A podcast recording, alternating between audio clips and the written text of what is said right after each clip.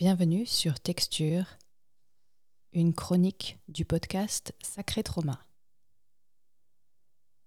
Nous avions souligné la dernière fois que la philosophie se caractérise par une attention particulière aux mots, à leur étymologie, leur origine, aux diverses définitions qu'en ont données les auteurs et autrices qui se sont penchés sur eux.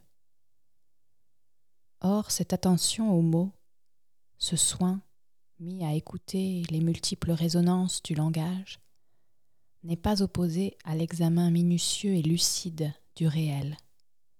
Bien au contraire, ils permettent de l'aviver, de le soutenir. Avez-vous déjà vécu un événement traumatique, traversé une période difficile et bouleversante dans votre vie? Vous êtes peut-être un professionnel en quête d'information et de compréhension. Face au trauma, et ce qui est insurmontable sur le moment, s'ouvre un chemin de reconstruction et d'épanouissement. Bienvenue dans Sacré Trauma, le podcast qui vous aide à retrouver la force, la guérison et la croissance dans les moments les plus difficiles. Des témoignages pour vous inspirer des interviews et conseils pratiques pour mieux comprendre les étapes de votre parcours, des outils pour vous soutenir. Avec simplicité et profondeur, Sacré Trauma vous offre une nouvelle perspective sur ces événements déterminants de votre vie.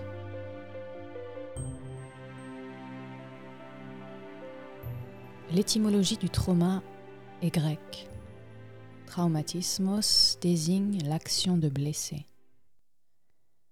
Le traumatisme est une blessure chargée d'une forte composante émotionnelle, sachant que même sans commotion physique, il peut y avoir cette commotion émotionnelle.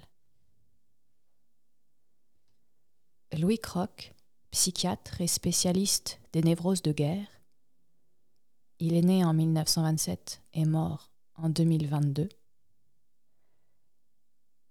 définit ainsi la névrose traumatique dans 16 leçons sur le trauma. Phénomène d'effraction du psychisme et de débordement de ses défenses par les excitations violentes afférentes à la survenue d'un événement agressant ou menaçant pour la vie ou l'intégrité d'un individu qui est exposé comme victime, témoin ou comme acteur Fin de citation. Il faut savoir qu'initialement, la réflexion sur le trauma s'est développée à partir des premières catastrophes ferroviaires à la fin du XIXe siècle, et surtout à partir des expériences de guerre, de soldats de retour du front. Le trauma a d'abord été étudié non tant dans un but humaniste, que dans l'optique d'évaluer la gravité de ces lésions et de pouvoir rapidement renvoyer les soldats au front. Difficile de nier que la guerre constitue à elle seule une matrice majeure de toute une série de traumas. Violence des combats, exactions, viols, crimes de guerre.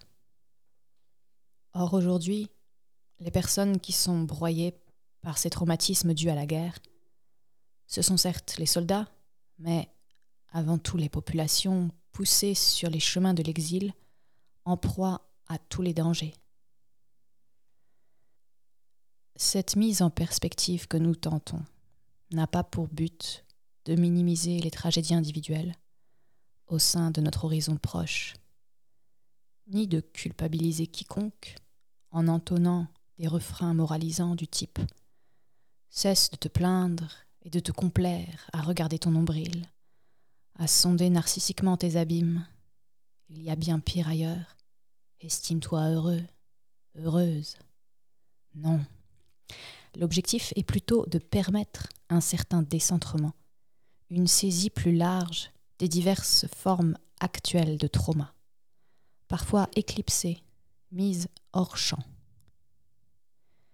La proposition faite de quitter les œillères de notre quotidien, souvent douloureux, en tournant le regard vers les traumatismes innombrables vécus par les personnes migrantes ou les populations vivant sur un sol transformé en théâtre de guerre, fait aussi partie d'une recherche de lucidité et peut contribuer à apprivoiser également les chocs qui ébranlent nos propres trajectoires individuelles, en évitant notamment de les absolutiser et de les transformer en prison. La philosophie en tant que mise en perspective consiste aussi dans la saisie de toute l'épaisseur historique et géopolitique d'une réalité, en l'occurrence celle du trauma. Il va de soi que les textes donnés ici à entendre n'auront pas la consolante texture du velours que nous évoquions dans le premier épisode, pour faire l'éloge de possibles sublimations à travers les lignes écrites par un autre ou par soi-même. Ils seront plutôt l'évocation de l'indicible violence qui meurtrit ces personnes, si nombreuses, dont on n'entend pas si souvent les cris ou la voix. Ces extraits sont issus d'un recueil réalisé à l'initiative de SOS Méditerranée et auquel ont contribué, entre autres, Yakuta Alikavazovic, Eri Deluca, Laurent Godet, Leila Slimani. J'aimerais vous lire deux textes issus de cet ouvrage collectif SOS Méditerranée, les écrivains s'engagent, paru en 2022.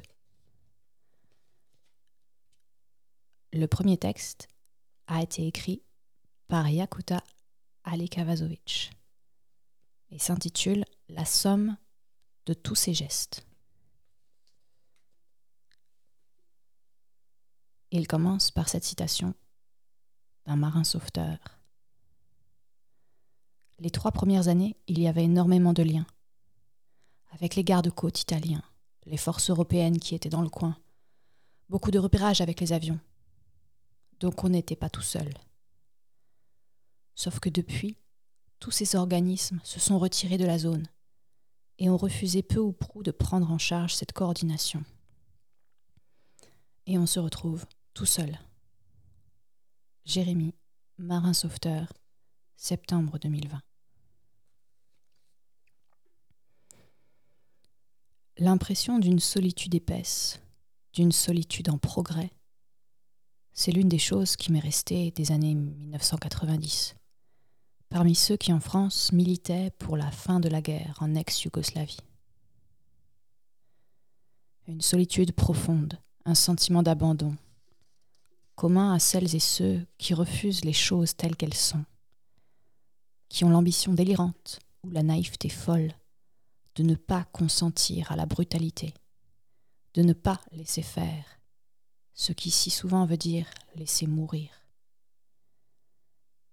Cette période et cette guerre sont l'un des prismes par lesquels je perçois la vie, et certaines réalités que j'aurais aimé ne pas connaître. Par exemple, une tombe est parfois un luxe.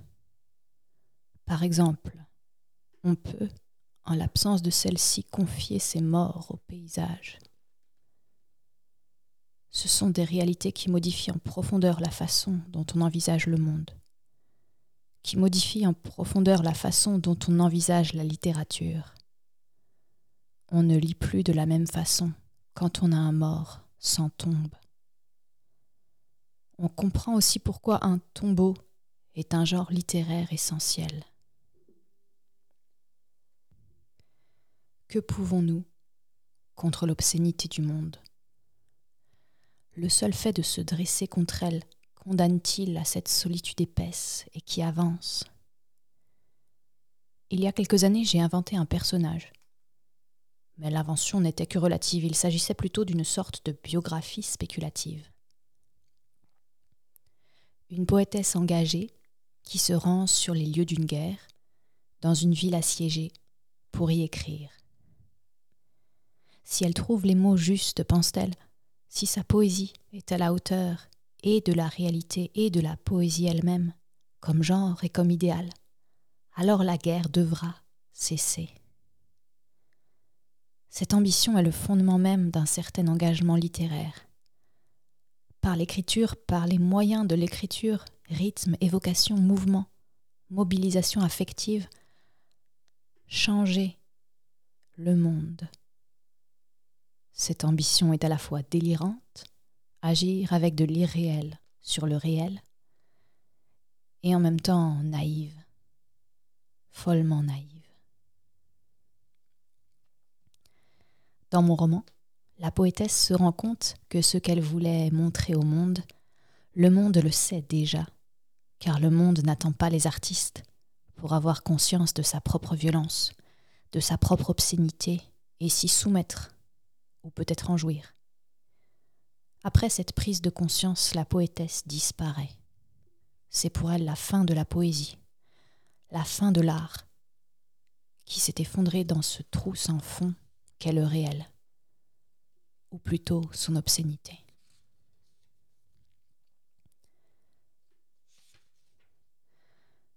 Pourtant, il est possible que certaines œuvres changent quelque chose au réel, le contraignent à davantage de justice, davantage de douceur. Mais peut-être que cela ne commence pas dans l'œuvre. Peut-être était-ce cela l'erreur de ma poétesse non pas d'avoir cru en la poésie, mais d'avoir cru seulement en la poésie, et pas en d'autres choses. D'ailleurs, la fin de sa vie reste ouverte.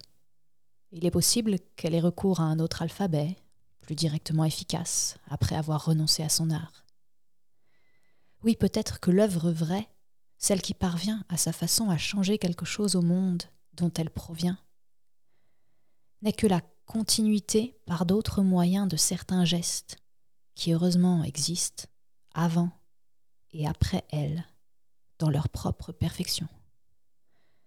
Ce sont ces gestes-là, régulièrement oubliés, régulièrement retrouvés, qui renouvellent le langage, qui portent des mondes possibles, des mondes vivables. Pour déjouer la solitude, je pense à ces gestes. Comme l'eau, il trouve toujours un chemin dans l'espace et dans le temps. Trouver des fonds, chercher, secourir, réchauffer, soigner, réconforter. Ces gestes pourraient tous s'additionner, se cumuler en un mouvement. Une main se tend, une autre la saisit. Oui, ces gestes sont un mouvement, un mouvement de foule, même si la foule manque. Leur héroïsme est celui de l'endurance, de l'acharnement. Leur exploit répété ne les isole pas dans l'espace et dans le temps, mais je crois les relie à nous.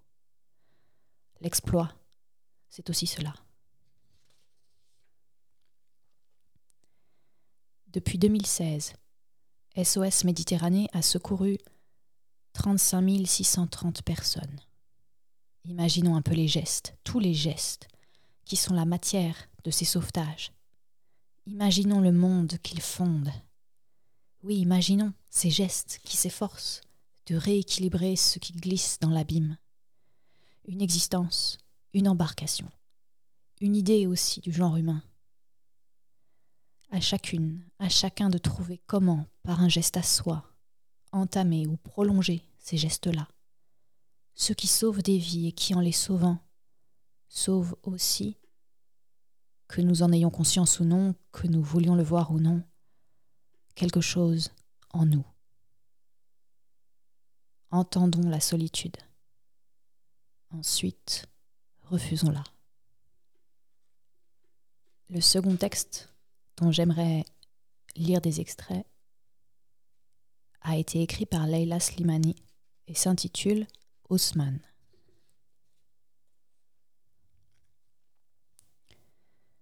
J'ai rencontré Ousmane sur un trottoir de New York un matin de mai. C'est lui qui m'a abordé. Il avait remarqué que je portais un sac aux couleurs du Pen America et il a supposé que j'étais, comme lui, invité au congrès extraordinaire organisé à l'ONU réunissant 80 écrivains du monde entier.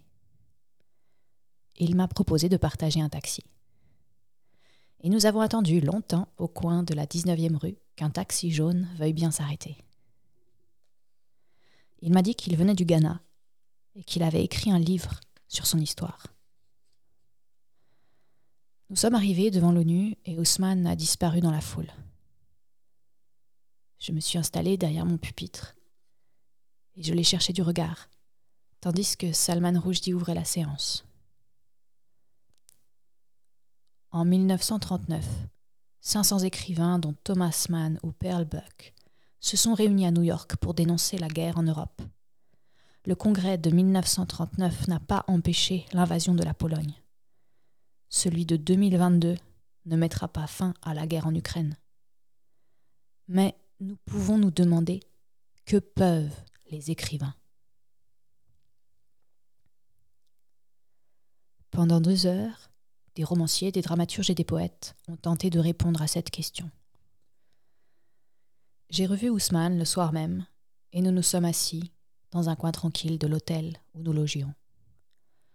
Il voulait savoir ce que j'avais pensé du congrès.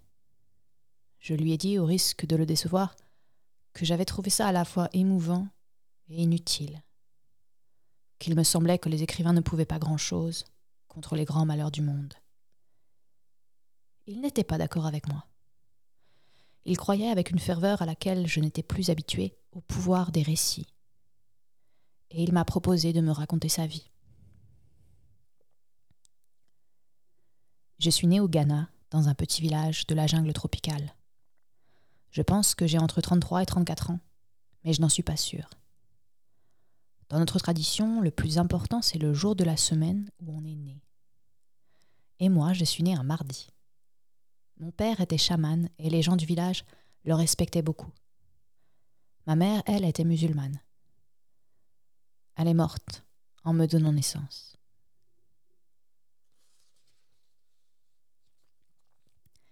Quand j'ai eu 9 ans, mon père m'a envoyé en ville pour travailler dans un atelier de mécanique.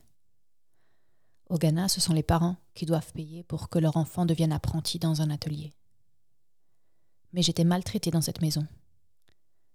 On ne me donnait pas à manger. J'avais tout le temps faim, alors j'ai fini par m'enfuir. Mais plutôt que de rentrer dans mon village, je suis allée à Accra. Je me suis installée dans le port je dormais dans la rue. Je rendais des services et on me donnait un peu d'argent. Le port me fascinait. Je voyais tous ces bateaux qui venaient et partaient, je discutais avec les chauffeurs de camions. Je leur posais des questions sur les blancs. À cette époque, j'étais convaincue qu'être blanc vous rendait automatiquement intelligent. Ça me fait rire maintenant.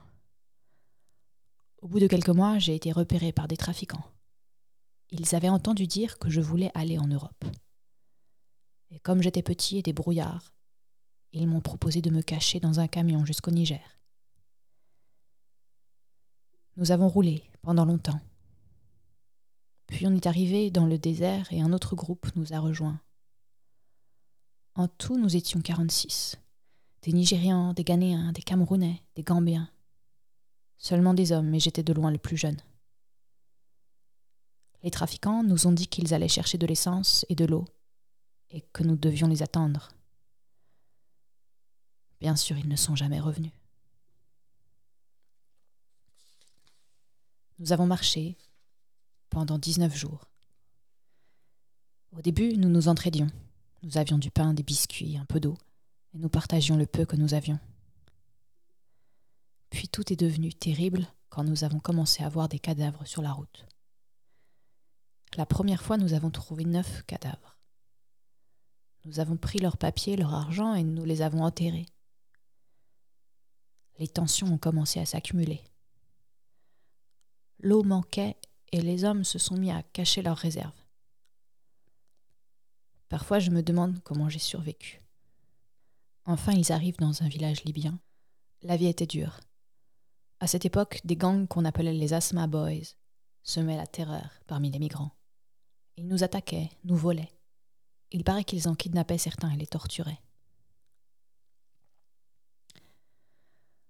Au bout de quatre ans, j'avais réuni assez d'argent pour payer mon passage en Europe.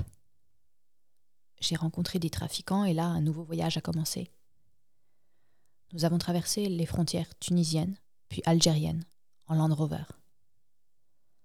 Une fois en Algérie, nous avons été arrêtés par la police. Un de mes compagnons m'a expliqué que l'Europe donnait beaucoup d'argent à ces pays pour lutter contre l'immigration clandestine. Alors les policiers nous enregistraient plusieurs fois sous de faux noms, et ils nous faisaient croire qu'ils allaient nous mettre dans des avions et nous renvoyer chez nous. Pendant la journée, ce sont des policiers, mais la nuit, ce sont des trafiquants comme les autres, qui se font de l'argent sur notre dos.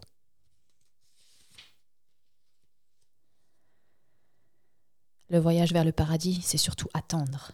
Attendre pendant des jours, des semaines, des mois, sans savoir à quel moment on nous appellera pour traverser. Je ne sais pas combien de temps je suis restée dans ce hangar à Casablanca. Nous étions très nombreux à l'intérieur. Et pour la première fois, il y avait des femmes. Elles avaient subi beaucoup de violences et la plupart étaient enceintes. J'ai beaucoup souffert pendant ce voyage, mais ce n'est rien comparé à ce qu'endurent les femmes.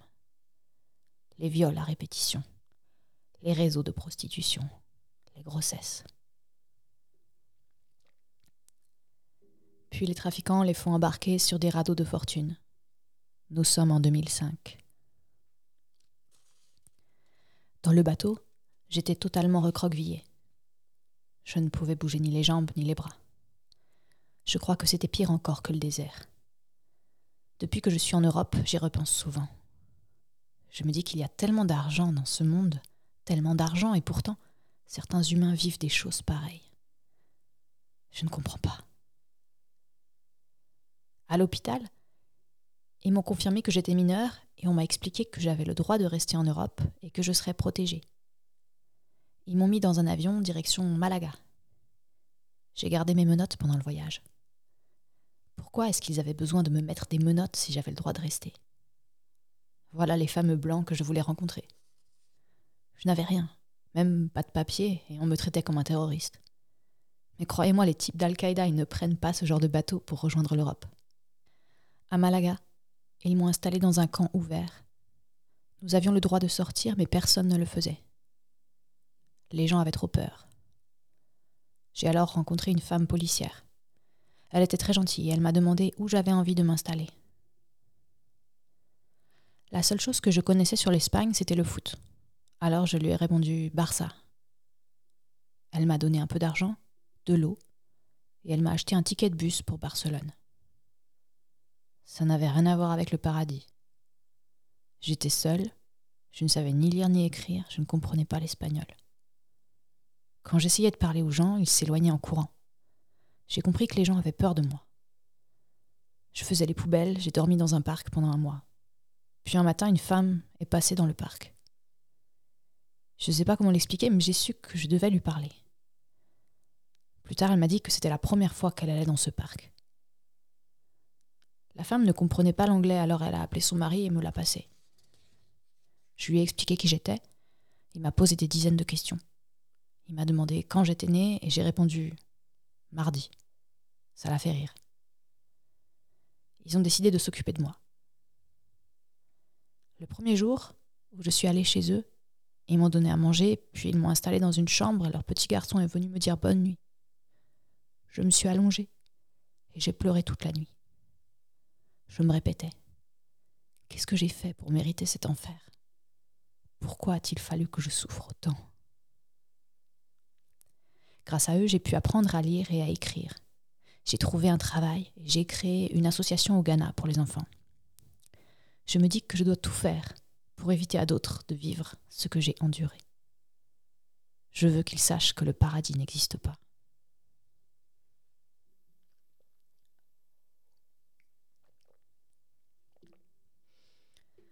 Plusieurs fois au cours de son récit, Ousmane a pleuré. Pendant de longues minutes, il s'arrêtait de parler et il pleurait, essuyant ses larmes avec la manche de son costume. À la fin de l'entretien, il m'a dit qu'il ne voulait pas que je pense qu'il était amer. Il continuait de croire qu'il avait beaucoup de chance. Je suis peut-être même l'homme le plus chanceux du monde. Après tout ce que j'ai vécu, je pourrais me dire que le monde est peuplé de gens cruels et méchants. Mais je préfère penser que la plupart des gens sont bons c'est juste qu'ils font moins de bruit que les autres. Cette nuit-là, j'ai eu du mal à dormir. Je pensais à Ousmane, qui se réjouissait de découvrir la nuit new-yorkaise. Et je pensais à la question de Salman Rushdie sur ce que les écrivains peuvent faire. Je me suis alors souvenu du prologue de Requiem d'Anna Akhmatova. La poétesse se trouve devant la prison de Leningrad où est incarcéré son fils. Un jour, une femme aux lèvres bleues la reconnaît et lui demande Et ça, vous pouvez le décrire? La poétesse répond Je peux. Soutenez ce podcast en le faisant connaître à une ou plusieurs personnes. Ajoutez quelques étoiles, un pouce en l'air, un commentaire permettra sa diffusion auprès du plus grand nombre. Retrouvez également l'ensemble des épisodes sur sacré traumapodcast.com.